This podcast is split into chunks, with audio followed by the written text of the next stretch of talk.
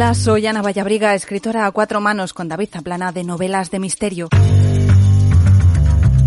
Bienvenida, bienvenido a mi podcast, un espacio quincenal donde trato de profundizar en el mundo de la literatura y lo hago a través de entrevistas que espero que te resulten educativas, inspiradoras o sorprendentes.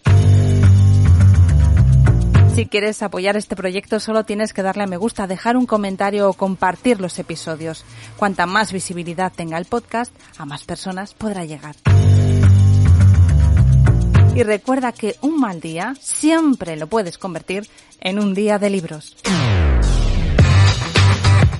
Sergio Vila San Juan es licenciado en Historia por la Universidad Autónoma de Barcelona. Obtuvo una beca Fulbright en la Universidad de Boston, pasó por el Correo Catalán y el Noticiero Universal y comenzó a trabajar en La Vanguardia en 1987. Actualmente coordina el suplemento Culturas. En 2011 publicó Código Bestseller, ha recopilado sus artículos en Crónicas Culturales y La Cultura y la Vida, y con su segunda novela, Estaba en el aire, obtuvo el Premio Nadal 2013. Es autor también de la obra teatral El Club de la Escalera en 2014 y miembro de la Real Academia de Buenas Letras de Barcelona. Acaba de publicar Vargas Llosa sube al escenario. Bienvenido, Sergio. Hola Ana, ¿qué tal? Bueno, he de añadir a todo este currículo, que lo he recortado mucho, que eres el único entrevistado que ha pasado dos veces por un día de libros. Pues esto, esto es un gran privilegio que te agradezco realmente. Pues sí, es que, bueno, tuvimos esa conversación en septiembre de 2020, fíjate, ya hace dos años, eh, y en esa ocasión hablábamos en plena, de... En plena, en plena pandemia, además. Sí, sí, Sí, sí, sí, sí, porque además empecé a hacer las entrevistas precisamente por eso, ¿no? Por, por en pandemia y, y, porque me aburría de hablar yo sola. Claro, claro, claro. Algo, algo, algo, había que hacer para no empezar a delirar. ¿no? Totalmente, totalmente. Bueno, en aquella ocasión hablamos de, del fenómeno bestseller con, a, acerca de, de tu libro Código Bestseller, pero hoy vamos a hablar eh, sobre periodismo cultural a través de tu libro, de Vargas Llosa sube al escenario. Y es un libro de perfiles de escritores y de artistas. Lo primero, ¿qué es un perfil? Sí, un perfil uh, se define básicamente por lo que no es ¿no? en el mundo periodístico. Un perfil no es una entrevista, no es una crónica, no es un reportaje. Es de alguna forma un retrato de un personaje que tiene interés. Ahora bien, la gente no está de acuerdo si el perfil ha de incluir una voz o varias voces, si requiere el contacto personal con la figura abordada o no, si se puede hacer un perfil de alguien del pasado o tiene que ser del presente, etcétera, etcétera. Yo en este libro, digamos, uh, he, cortado el nudo gordiano uh, acogiendo una serie de retratos de figuras que a lo largo de los últimos 25 o 30 años me he ido encontrando, que me parecían interesantes, que me habían enseñado algo, y hay desde algunos uh, con los que hablo, otros con los que no hablo, pero a los que me aproximo de alguna manera, y otros que son figuras del pasado, incluso personajes imaginarios, ¿no? Como es el bandolero del Quijote o, los personajes humorísticos de House, uh, Jeeves y -huh. Abres el libro con la entrevista o con el perfil de, de Margaret Atwood eh, cuando la entrevistaste en Cartagena de Indias con motivo del Life Festival en, en 2020. ¿Cómo, ¿Cómo se dice, Sergio? Sí, bueno, yo le llamo Hey Festival, pero mis hijos, que hablan inglés mejor que yo, seguro que me recomendarían y me dirían, no, no, se dice Hey o Hey. Bueno, en fin.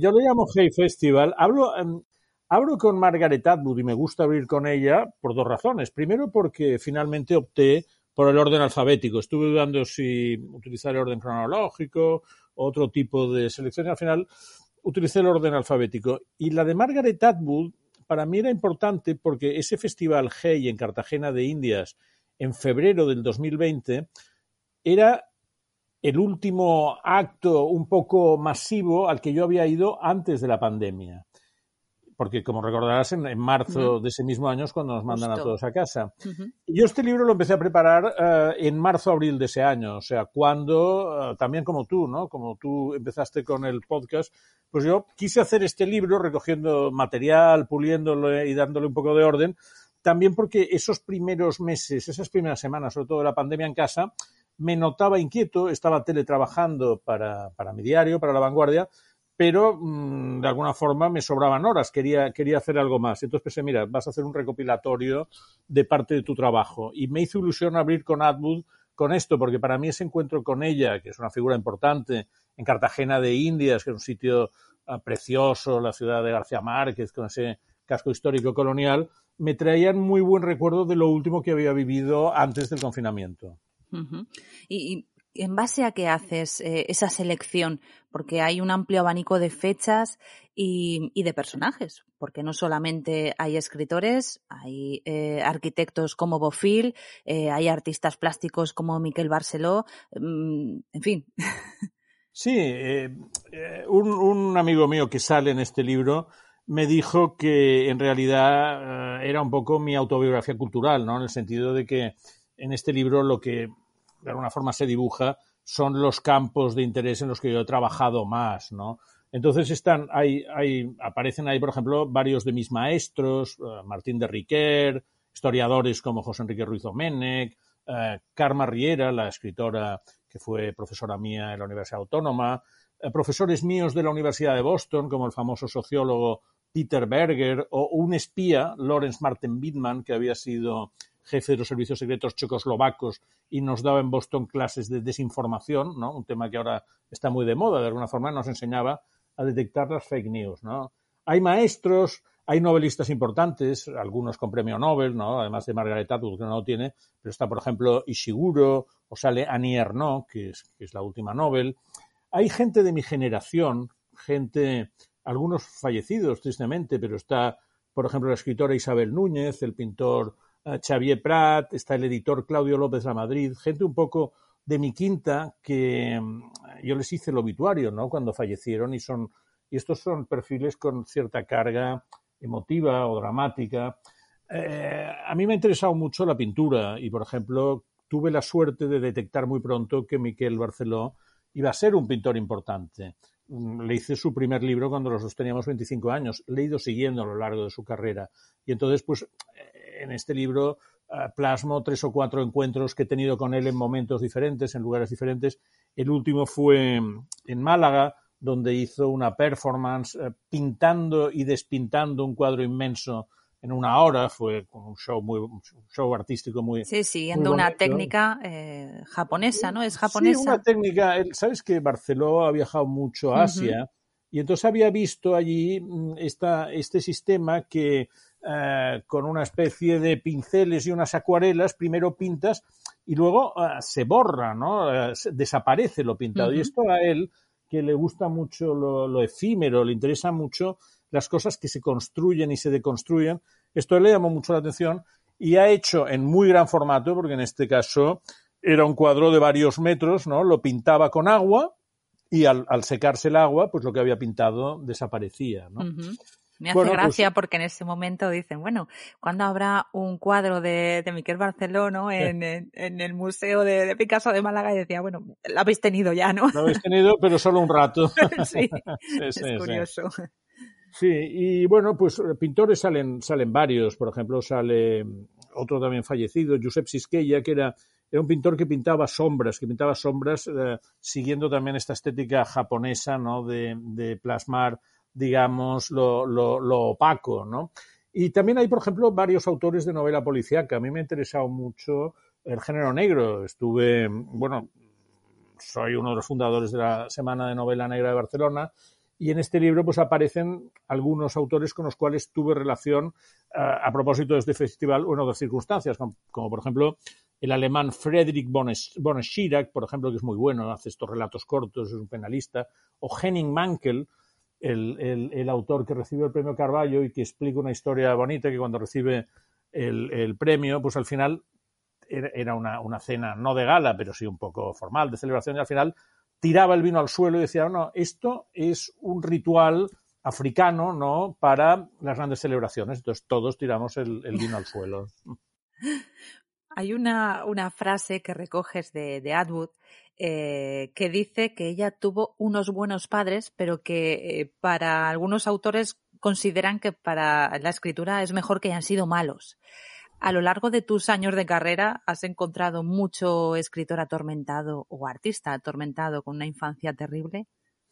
He encontrado mucho artista atormentado. En, el caso de Atwood, tuve la suerte de cuando la, la, traté en Cartagena de Indias esos días, se estaba proyectando por allá un documental muy, muy bien hecho sobre toda su trayectoria, donde se veía, por ejemplo, que ella, eh, con sus padres, sus padres eran ecologistas pioneros, pues se había internado ya muy jovencita pues en los grandes bosques de Canadá, en los lagos, y había recibido esta, eh, esta sensación de vinculación a la tierra, ¿no? de compromiso con la naturaleza.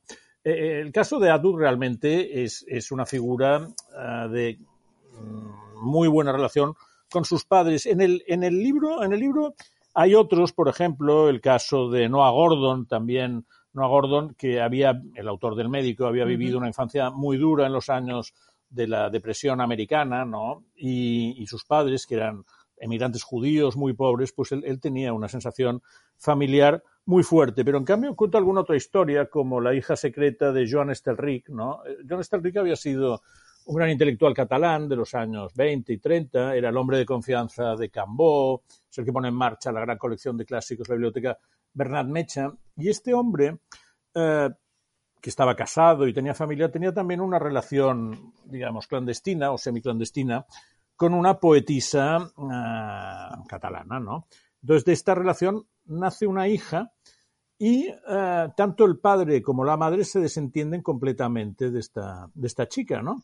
Y esta chica crece con una familia de adopción, con, con mensajes muy, uh, muy dispersos de sus padres. Con los años se hace psicóloga y al final, ya, ya mayor, hace un libro de memorias que me sorprendió y lo cuento aquí, porque no hay nada de resentimiento ni de acritud respecto al abandono paterno. O sea, esta hija abandonada, porque no se puede decir de otra manera lo que pasó con ella, de dos grandes intelectuales, de dos figuras importantes de la sociedad, que habían prescindido de ella por consideraciones sociales, pues esta mujer que tiene esta infancia que traumatizaría a cualquiera, ella consigue darle la vuelta y tener una visión positiva y casi de, de comprensión a sus padres. Podría decirse que es un caso de resiliencia, de resiliencia que a mí me llamó mucho la atención, ¿no? Pero bueno, eh, realmente yo a lo largo de la vida he llegado a la conclusión de que cada caso de relación paterno-filial es un caso diferente. me llama la atención, hablando de esto también, cuando hablas de, de Milena Busquets, que me parece una persona, vamos, fascinante, ¿no? En toda su trayectoria, en la forma que tiene de comunicar, en, en la sinceridad, ¿no? Que siempre parece que, que manifiesta. Eh, cuando habla ella de su infancia, en esos ambientes culturales tan eh, bueno, pues eh, de tan alto nivel, ¿no? Y sin embargo, digamos que ella viene a decir que los niños eran un poco un, estorbo, ¿no? Y que eh, los dejaban los fines de semana en, no recuerdo cómo se llama, en una guardería de fin de semana en la que coincidía con los hijos de Vargas Llosa y, bueno, y que, que, que, de hecho dice que incluso alguno de los hijos de Vargas Llosa guardaba, tiene hasta todavía pesadillas, ¿no? Con, con esa, con esa guardería. Sí, sí, Milena, que efectivamente es una escritora muy interesante porque es muy desacomplejada, ¿no? Dice lo que piensa, pero con un tono muy simpático y como muy charmant, ¿no? Con lo cual es realmente una voz muy original. Eh, Milena me hablaba de este mundo tan, tan mitificado, que es el mundo de los años 60, de la gauche divine barcelonesa, del boom de los escritores sudamericanos que estaban todos allá. Y efectivamente, tal como tú planteas, los niños eran más bien un estorbo de una gente eh, ultra sofisticada, ultra culta, pero que tenían, digamos, entre sus prioridades 20 cosas antes de llegar a la, a la rutina familiar, que todos sabemos que es, que es muy exigente y que tienes, bueno, pues que dar uh, papillas, limpiar cacas, etcétera, etcétera. Y eso, en, en aquel mundo, digamos, tan sofisticado, pues bueno, la gente lo llevaba como podía. Y efectivamente, Miren decía, no, no, es que nos dejaban los fines de semana en esta guardería chic, ¿no? Y nuestros padres iban por ahí a sus fines de semana en Perpiñán o a, divertirse en cada es, ¿no? Eh, así es, y ella también en, sus libros, pues, pues aflora, ¿no? Esta condición como de hija de la Gauche Divine con todo lo que eso significa. El título del libro es Vargas Llosa sube al escenario y, es un momento que recoges también en el libro cuando eras tú uno de los responsables ¿no? del programa de, del año del libro. Del libro de Barcelona. Sí, exactamente, sí, 2004. Déjame, déjame que te cuente una anécdota porque el libro se llama ahora Vargas Llosa sube al escenario pero tenía que haberse llamado Gabriel García Márquez anuncia pan bimbo. Este era el título qué original. Qué buena esa anécdota. Sí, este era el título original, que es otro de los retratos que yo explico, porque, bueno, en el año 2005, efectivamente, yo era comisario del año del libro y la lectura de Barcelona, que fue un gran festejo uh, del mundo del libro, hicimos muchos actos, muchas historias, y en una de estas, la agente literaria Carmen Balcéis me ofreció comer con Gabriel García Márquez. Entonces yo a Gabriel García Márquez, como lógico, le admiraba, pero tenía particular interés en que me explicara su vida como publicitario, porque yo he sido publicitario, mi padre fue publicitario, me interesa el mundo de la publicidad y su relación con la literatura. Entonces, comiendo, le pregunté a García Márquez, oiga, don Gabriel, no me atrevía a llamarle Gabo porque me parecía excesiva confianza. Eh, don Gabriel, usted cuando era publicitario en México, que fue antes de escribir Cien de Soledad, ¿cuál es el eslogan que más le gustó hacer? Y me dijo, el eslogan que más me gustó hacer fue para pan, para pan, pan bimbo, que es un eslogan publicitario famosísimo de cuando yo era jovencito. Y entonces, bueno, esta historia me hizo mucha gracia y hice el perfil. Bueno, entonces cuando pensé en hacer el libro, llegué a la conclusión de que era un buen título. García Márquez anuncia Pan Bimbo. Entonces ya teníamos el libro a medio producir, con la portada preparada, las galeradas corregidas, y pensé, bueno, chequea un poco la información por si acaso. Esto que los periodistas tenemos que hacer siempre, pero a veces nos olvidamos. Bueno, empecé a chequear y me encontré que otro escritor también importante, nada menos que Fernando del Paso, un mexicano que fue premio Cervantes, en una entrevista de hace 25 años decía, yo fui quien creé el eslogan para pan, para pan, pan bimbo. Ostras. Me muero, el título no funciona y la historia no es, no es cierta. Bueno, Empecé a indagar y la historia era cierta. Lo que ocurría era que tanto García Márquez como Fernando del Paso habían trabajado en la misma agencia de publicidad en Ciudad de México, con lo cual lo más posible, porque del Paso estaba muerto, lo más posible era que entre los dos, en algún, digamos, brainstorming, hubieran creado este eslogan, con lo cual no era de uno solo de ellos, sino de los dos, pero a mí ya no me servía como título. Y entonces fui a buscar otra de las anécdotas del libro, que es este momento en que le producimos a Vargas Llosa su obra teatral para dar título.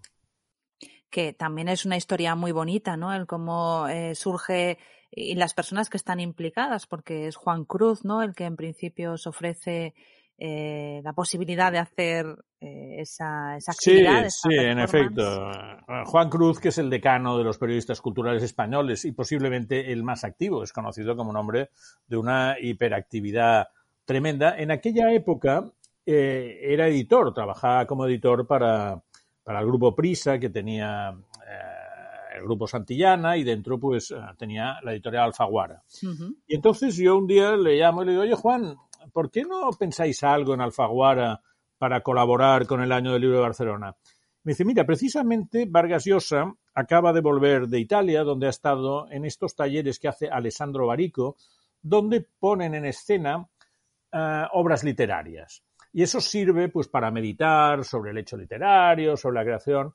Y ahí Mario dice que le gustaría hacer algo así en Barcelona. Bueno, que le gustaría hacer algo así. Digo, vale, pues miremos. Entonces yo hablo con mis jefes de Barcelona, se lo explico, eh, y me dicen, vale, es una muy buena idea, adelante. Y entonces nos vamos a Madrid en varias ocasiones, eh, el equipo del grupo Focus, el director Joan Ullé, el, el, presidente del grupo Focus, que es Daniel Martínez, eh, Jordi González, nos vamos a Madrid, hablamos con Vargas Llosa, a él le hacía gracia, y ponemos en marcha La verdad de las mentiras, que es su libro de ensayos sobre literatura, y eh, la idea era que él haría un recitado, pero interpretativo, y nos pidió que quería como partner en el escenario a Aitana Sánchez Gijón, una, una, actriz extraordinaria. Bueno, tiene buen gusto. Tiene buen gusto, tiene buen gusto. Conseguimos, conseguimos que Aitana uh, pues uh, se sumara al proyecto y lo estrenamos. Hubo dos representaciones en Barcelona con mucho éxito. Eh, me acuerdo que la, la, primera noche de la representación, Mario nos invitó después a cenar a un restaurante que se llama Antigua de unos parientes suyos en Barcelona, que empezamos a cenar a las 2 de la mañana después de la sesión y acabamos como a las 5. Creo que es la, creo que es la cena más noctámbula que he tenido en mi vida. Y a él tanto le funcionó que con el director Oye y con Aitana Luego hicieron varios proyectos más, pues sobre la Odisea, sobre el de Camerón, etcétera. O sea, fue una fórmula que a Mario Vargas Llosa le, le funcionó para repetirla en, varias ocasiones, en festivales de teatro clásico, en distintas ciudades, etcétera. Tienes con Pérez Reverte, con Arturo Pérez Reverte, una relación de, hace muchos años. En el libro apareces en el, momento, aparece el momento en el que Reverte acaba de publicar el libro El, el tango de la Guardia Vieja, esto en 2012 visitas su casa, me hace mucha gracia cómo describes su, espacio de trabajo, ¿no? El lugar donde él, crea. Pero, ¿por qué eliges ese momento? ¿Por qué ese, libro y en ese momento? Bueno, yo a Pérez Reverte, en efecto, le tengo cariño y admiración, no solo porque me parece un escritor, sino porque me parece un, un hombre generoso y una prueba es eh, este formato, es, es la publicación Zenda, que es una cosa que sale de su interés por brindar un poco a la comunidad literaria un, un, punto de encuentro donde quepa, digamos, gente de todo tipo, sin sectarismos. Y esto me parece muy, muy valiente y muy generoso por su parte. Pero aparte, sus novelas me, me gustan mucho en general, o sea, y algunas me gustan especialmente.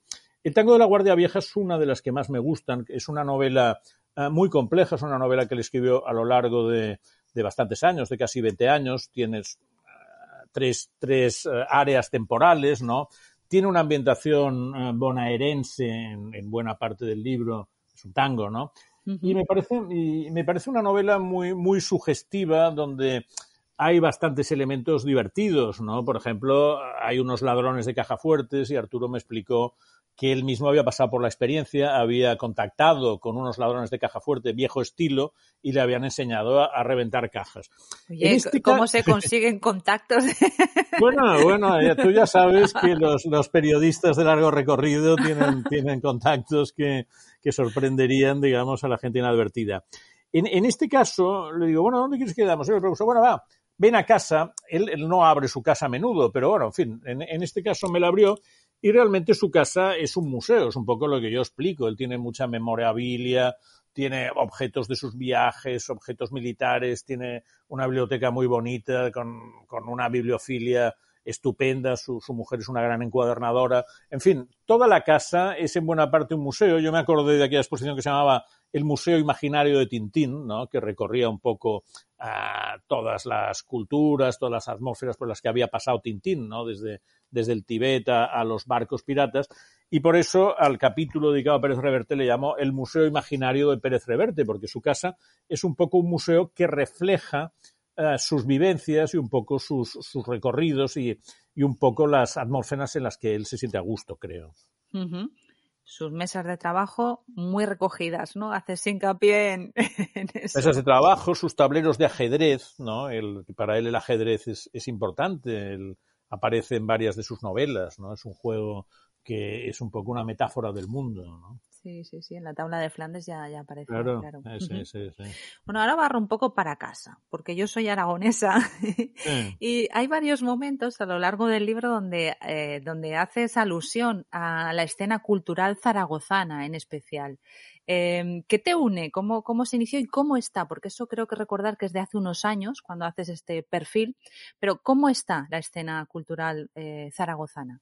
Bueno, para mí fue una sorpresa porque era algo que no me esperaba. Empecé, a ir a, Zaragoza pues hace, hace 12 o 13 años. Con, ah, como tuve mi primera novela de una heredera de Barcelona, me invitaron a ir allí y muy pronto eh, conecté, sobre todo gracias a Antón Castro, que es mi, mi gran amigo zaragozano, porque es, es, mi colega, es el responsable del suplemento Artes y Letras del Heraldo, pero también es novelista, es poeta. Antón, Antón es una figura a la que me siento muy próximo, porque tiene un poco esta, no sé si llamarle inquietud o dispersión que tengo yo, que nos lleva a meternos en, en, en jardines muy distintos, ¿no? Y, y, y, a tener, digamos, yo creo, uh, permanentemente puesta la antena a ver, a ver qué encontramos. Entonces, uh, a través de Antón, eh, me, me, relacioné con la gente de, de Zaragoza, me llevó, me llevó a cenar en aquellos años, pues con José Luis Melero, que es un gran bibliófilo, pero también, por ejemplo, con, con Manuel Vilas, con Ismael Grasa, con Daniel Gascón, que es hijo de Antón, con los libreros de Cálamo, con Paco Gallanes y con Luis Alegre, que es uh, cinéfilo, autor. Pero fíjate que de este grupo, uh, fíjate la trayectoria que ha tenido Manuel Vilas, que ha tenido como una mm. gran eclosión. Fíjate el mm. propio Daniel Gascón, que actualmente está en, en, en, en todos lados. Félix Romeo, que después de vernos allí falleció. Eh, el, pintor Pepe Cerdá. O sea, me sorprendió encontrar en Zaragoza, que yo no, no tenía ubicado hasta, hasta entonces, pues un grupo cultural de gente, pues entre, que entonces debía tener pues entre 30 y 50, de una gran potencia, mm, todos también muy relacionados con un autor aragonés que vive en Barcelona, que es Ignacio Martínez de Pisón, a quien yo conozco, y que mmm, me transmitieron una sensación de gran vivacidad y, y, y, de gran energía, ¿no? O sea, pensé que qué bien está Zaragoza culturalmente, porque estas cosas nunca son casualidad, ¿no? Cuando sale un grupo uh, tan potente es porque previamente ha habido, se, se ha alimentado, ¿no? Todo eso. Uh. Uno de los aciertos del libro, lo hablábamos antes de, conectarnos, de, grabar la, entrevista, es que consigues que los lectores te, acompañemos en tu labor como periodista cultural. Parece que estamos a tu lado, ¿no? Eh, entrando pues en esa casa de Reverte o viajando a Cartagena de Indias, ¿no? Para, para hablar con Margaret Atwood. Eh, has viajado por todo el mundo, has entrevistado a personalidades de todo tipo, como hemos hablado, pero ¿Ha cambiado mucho el oficio de periodista cultural en los últimos tiempos?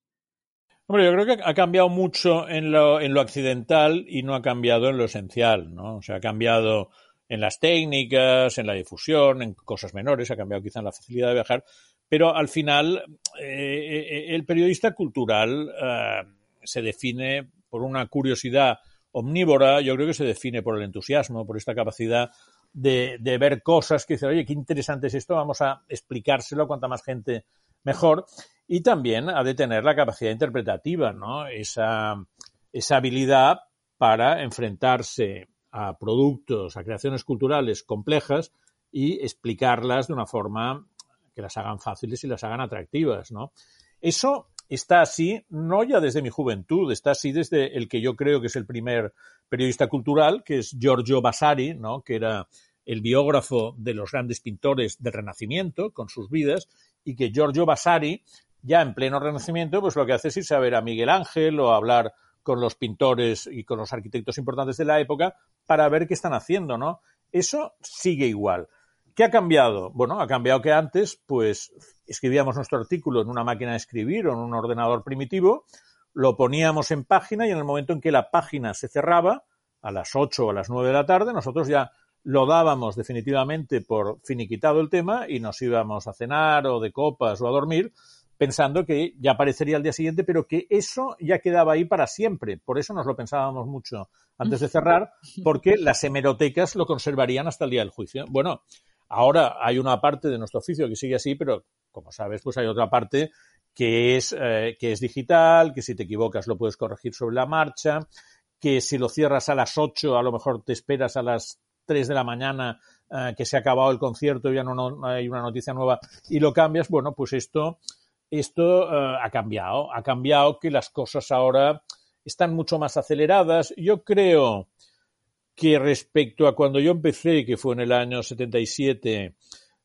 se ha creado de alguna forma colchones intermedios entre los creadores y el periodista eh, que de alguna forma ralentizan mucho la, aproximación. ¿no? Yo creo que en los años 70 eh, ibas directamente a, los, a los escritores, a los pintores, incluso a los músicos, incluso a los cineastas, sin pasar por toda esta trama de jefes de prensa, de gabinetes de comunicación que hay ahora. ¿no? O sea, yo creo que esto también, esto también ha cambiado. Hay, hay hay, el acceso actualmente está más mediatizado y supongo que eso también influye un poco en lo que te cuentan o te dejan de contar las, las personas, ¿no?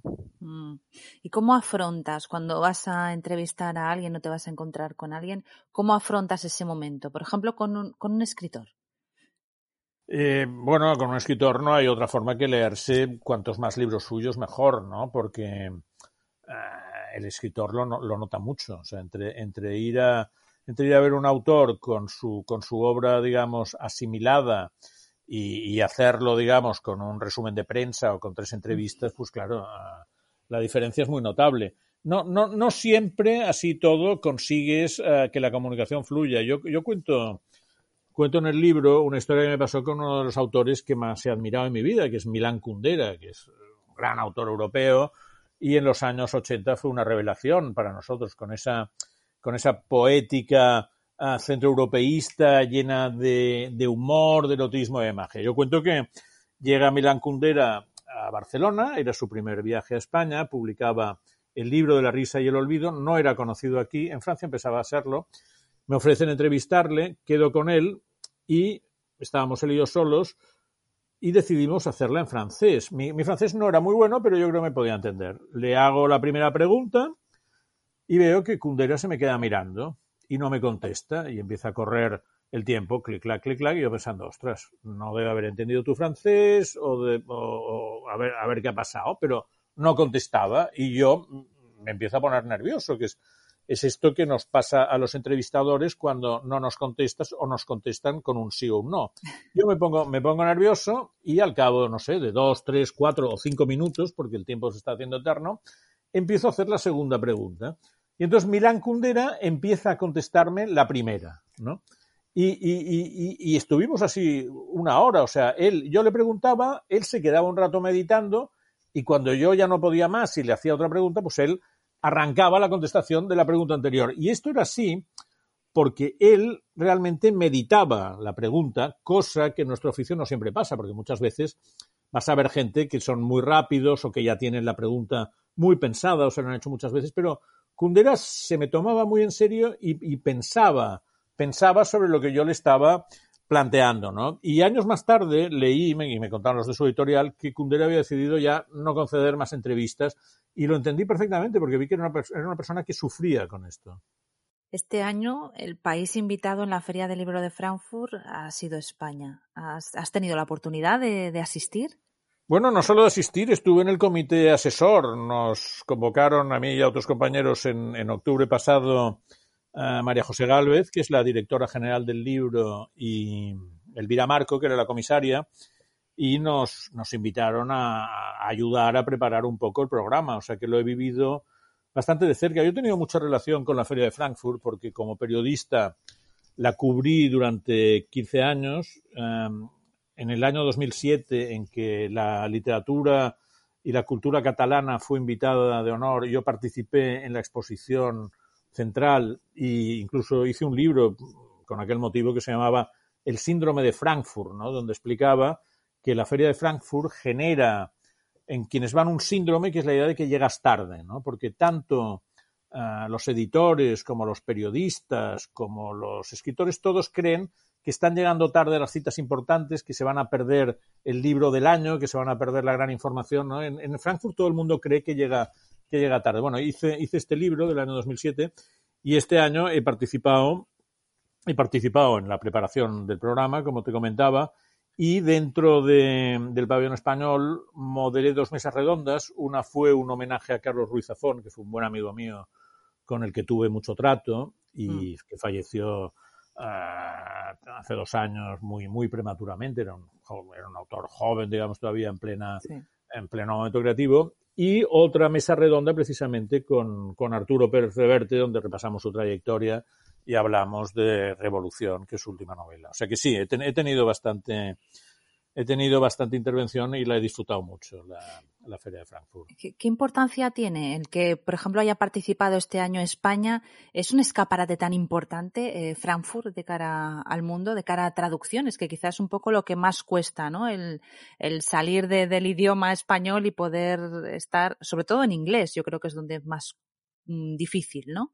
En inglés también, sí, es, es, importantísimo. Frankfurt es importantísimo porque es la mayor feria del libro del mundo y no solo la mayor, sino la más influyente. Y además es el punto de encuentro de la sociedad del libro uh, cada año. O sea, el mundo del libro se da cita en Frankfurt. Antes era clave para comprar y vender derechos, para pasarse información. Actualmente mucha de esta información y muchos de estos contactos ya se hacen antes uh, por correo electrónico y con las nuevas tecnologías de la información, ¿no? Pero lo que es el contacto personal, el verse, el comer juntos, chismorrear, contarse las cosas, contarse la información eso se sigue dando allí.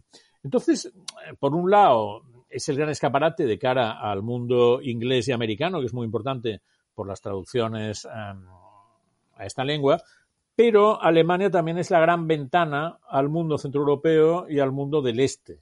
Uh -huh. Entonces, claro, el, el, idioma alemán es muy importante y, y, y es, a España tradicionalmente el, el, alemán no ha sido un mercado, digamos, muy abierto. Ha, ha habido excepciones, hay autores que han triunfado mucho, como Javier Marías, como el propio Ruiz Zafón, como Chirves, pero lo que se ha conseguido este año es, claro, bueno, este año, estos cuatro años de preparación de la feria y de celebración, se han conseguido cerca de 400 traducciones de libros españoles al alemán. Entonces, esto es muy importante porque es una gran difusión, es, es, un, es una entrada, digamos, de, de caballería ¿no? En, en, este mundo cultural que es, a ver, son países culturales importantes, o sea, Alemania, Francia, con sus cadenas de librerías, sus, sus programas académicos, son, son, son lugares donde se cuida mucho la cultura. Entonces, que España tenga proyección ahí no es, no es ninguna tontería. Tienes las dos facetas, la de periodista cultural, que es tan importante, pero luego eh, has tenido una trayectoria literaria mmm, ya con, con, varios libros a tus espaldas. Eh, ¿En qué faceta te sientes más cómodo? Bueno, yo, a ver, la verdad es que creo que he tenido bastante suerte porque como periodista cultural, pues mira, llevo cerca de 45 años en el, en el negocio, ¿no? Me lo he pasado muy bien, nunca me he aburrido, he conocido a un montón de gente interesantísima, he viajado por todo el mundo, he dirigido un suplemento que es una tarea muy bonita. Como periodista cultural estoy muy contento. Yo creo que mi, mi, mi aproximación al mundo, mi mirada al mundo es la de un periodista cultural y de ahí, digamos, hago salidas hacia otros campos. O sea, creo que mis novelas um, reflejan un poco esta perspectiva del, del, periodista cultural, ¿no? De cómo ve la sociedad el periodista cultural. Pero vamos, mis novelas también han ido bien. La segunda tuvo el premio Naval, sí. han tenido varias ediciones. O sea, me siento bastante mm, gratificado y compensado. No, no es que piense, mira, como periodista me va muy bien, pero como novelista, no, no, estoy, en general estoy contento. Incluso, y una tercera faceta, que es la de autor teatral, pues también he hecho un par de obras que se han hecho lecturas dramáticas, se han editado. Hay una que se llama precisamente La Agente Literaria, que surge también de mi trabajo como periodista cultural, ¿no? Del, de ver el mundo del libro desde, desde dentro que, bueno, esta tuvimos un par de representaciones en el Teatro Romea y en el Festival de Formentor y ahora estamos hablando para que el año que viene se represente en Barcelona. Eh, el personaje central en, en Formentor y en Barcelona lo hizo Mercedes San Pietro. Bueno, pues mmm, y, yo, yo, tengo curiosidad y me, me gusta ir, ir, tanteando ir tanteando terrenos, pero insisto, mi, lo que es mi, la línea conductora de mi vida profesional ha sido el periodismo cultural. Te voy a hacer el test literario que, que hago a, a, los invitados, a ver qué, qué, me contestas. Un clásico que te haya gustado. Pues mira, el, el, que me ha marcado más quizá es Las Mil y Una Noches, porque me lo regalaron cuando hice la primera comunión y, y me quedé bizco porque vi que allí era un tema de adulterios, decapitaciones, etcétera. O sea que creo que me contribuyó a hacerme adulto casi de golpe cuando yo tenía, no sé, ocho o nueve años. Entonces no puedo olvidar las mil y una noches. Ese no lo habían recomendado todavía. Sí, la verdad es que como regalo de comunión, yo creo que es la primera bueno, vez. Yo creo, yo creo que me lo hizo una, una tía mía muy mayor, soltera, un poco peculiar, que mm, a veces he pensado, ¿sabía lo que me estaba regalando? Pero yo creo que sí que lo sabía, que debía pensar, bueno, que se entere un poco de cómo van las cosas. bueno, pues ahora un clásico que, que aborrezcas. Un clásico que aborrezca. Caray, esta es, esta es una pregunta. Esta es una pregunta difícil, ¿eh? Han Porque dicho un poco si, de todo. Si lo, si lo aborreces muy. Pues mira, el Marqués de Sade. El Marqués de Sade, con, con toda esta con toda esta retórica que se monta alrededor de él y de, y de su escritura, sobre todo los, los, los, franceses de los años 60 y 70, pues a mí me parece asqueroso y repugnante, me parece una mala persona. y todo lo que cuenta me parece horroroso, o sea que estoy muy en contra del Marqués de Sade. Bueno, él decía que había que impactar, ¿no? Que había que ponerlo terrible o algo así. Venía sí, sí, bueno, bueno, bueno, pero según que hagas a la gente, aunque lo hagas en el campo de lo imaginario, tú tienes que ser consciente que estás, que estás manejando, digamos, conceptos humanos, ¿no? Y yo, yo creo que, que Sade era una mala persona, entonces no, no me gustan las malas personas. Bueno, un libro que te impactó para bien en tu adolescencia, no sé si las mil y una noches o podrías eh, añadir algo. No, mira, en mi adolescencia el que me impactó muchísimo fue el Cuarteto de Alejandría de Lawrence Darrell, que es una historia de amores, desamores, complicado, exotismo, gente que se cruza en una ciudad. Y yo creo que en aquella época mis, mis amigos, mis amigas y yo nos gustaba pensar que estábamos viviendo un, cuarteto de Alejandría. Es un libro estupendamente escrito y es un libro que, está muy bien. Alguna vez lo, bueno, un libro, son cuatro libros porque son cuatro novelas, pero está muy bien el, cuarteto de Alejandría. Un libro que recomiendes siempre. Yo recomiendo siempre, pues mira, El Gran Gatsby. El Gran Gatsby es un libro bonito, es un libro romántico, es un libro que sobre aprender a vivir, ¿no? que es una cosa importante y es un libro que no, que no se acaba nunca. El Gran Gatsby de Francis Scott Fitzgerald. Scott Fitzgerald tenía esta gran habilidad de pasar de la poesía al sentido del humor, ¿no? que es algo que yo creo que cualquier escritor mm, aprecia, si no envidia. El libro que te estás leyendo, que intuyo que serán mm, probablemente varios. En estos momentos, pues sí, es que tengo, tengo 27. Eh, ah. Pero mira, el libro que estoy leyendo en estos momentos, que tengo aquí encima, es El fuego de la imaginación de Mario Vargas Llosa, que es una recopilación precisamente de su obra periodística, de su obra de periodismo cultural, ¿no? Y que se abre con aquel famosísimo discurso que es La literatura es fuego, que lo dio cuando le concedieron el premio Rómulo Gallegos, y que en el cual define su, su visión literaria, ¿no? Y donde, y donde, y donde dice que, que la literatura no es una tontería, ¿no? que la literatura es un gran compromiso. Y, y, y, es verdad que lo tengo en este momento encima de la mesa, con lo cual está al lado de mi propio libro, Vargas Llosa sube al escenario, y esto me recuerda que Vargas Llosa para mí ha sido siempre una gran referencia y un, y un modelo de, de escritor de alta calidad, de escritor que se ha renovado constantemente, que no ha dejado nunca de innovar, de ofrecer puntos de vista nuevos, de ofrecer textos nuevos. Para mí, Vargas Llosa realmente mm, ha sido, ha sido un privilegio poder, poder leerle, poder tratarle y poder conversar con él en muchas ocasiones.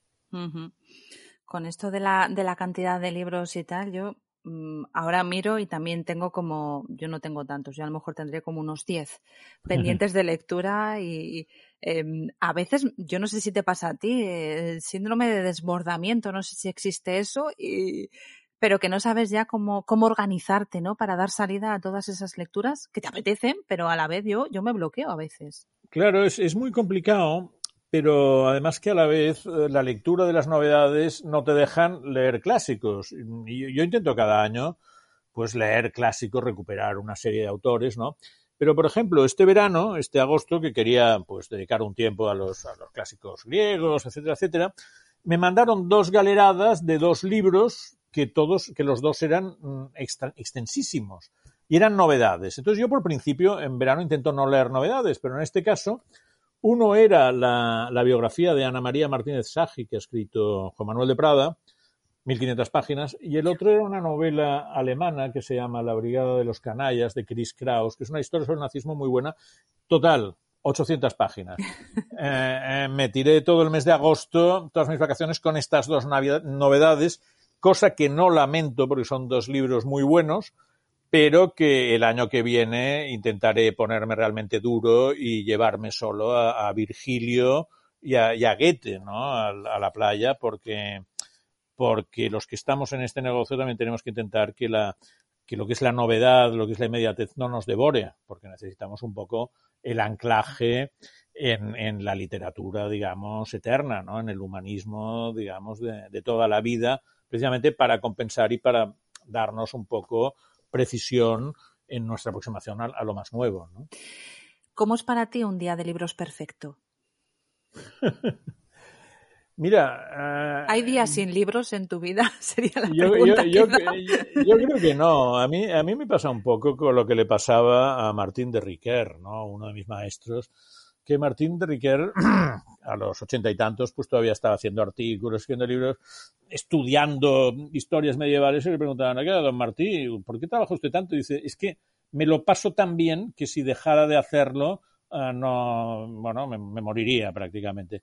Bueno, a mí me pasa esto. Yo es que realmente disfruto mucho. O sea, cuando, cuando un día normal, pues me llegan a la vanguardia 10 libros, los abro, los miro, los investigo, piensas, qué lujo, me, me, me están pagando por algo que en otro contexto estaría pagando yo por hacer, ¿no? Y esto, y esto pues, qué bien, ¿no?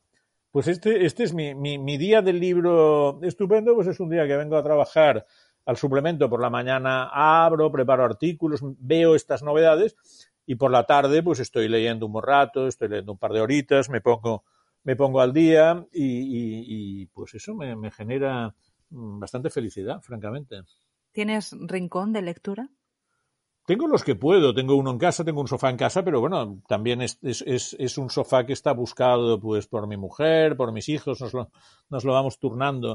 Y luego voy a trabajar bastante a una biblioteca que está entre mi casa y la vanguardia. Bueno, voy, voy buscando, voy buscando sitios, nunca, nunca me quedo sin, sin, sin espacio. También muchas veces pues yo con la edad me he vuelto un poco insomne, pues me, me, me levanto a las seis de la mañana, pues entre entre las seis y las siete y media de la mañana lees bien, porque está la ciudad tranquila, la casa está tranquila, y eso a mí me cunde bastante, las, las horas estas de lectura a, a primera hora.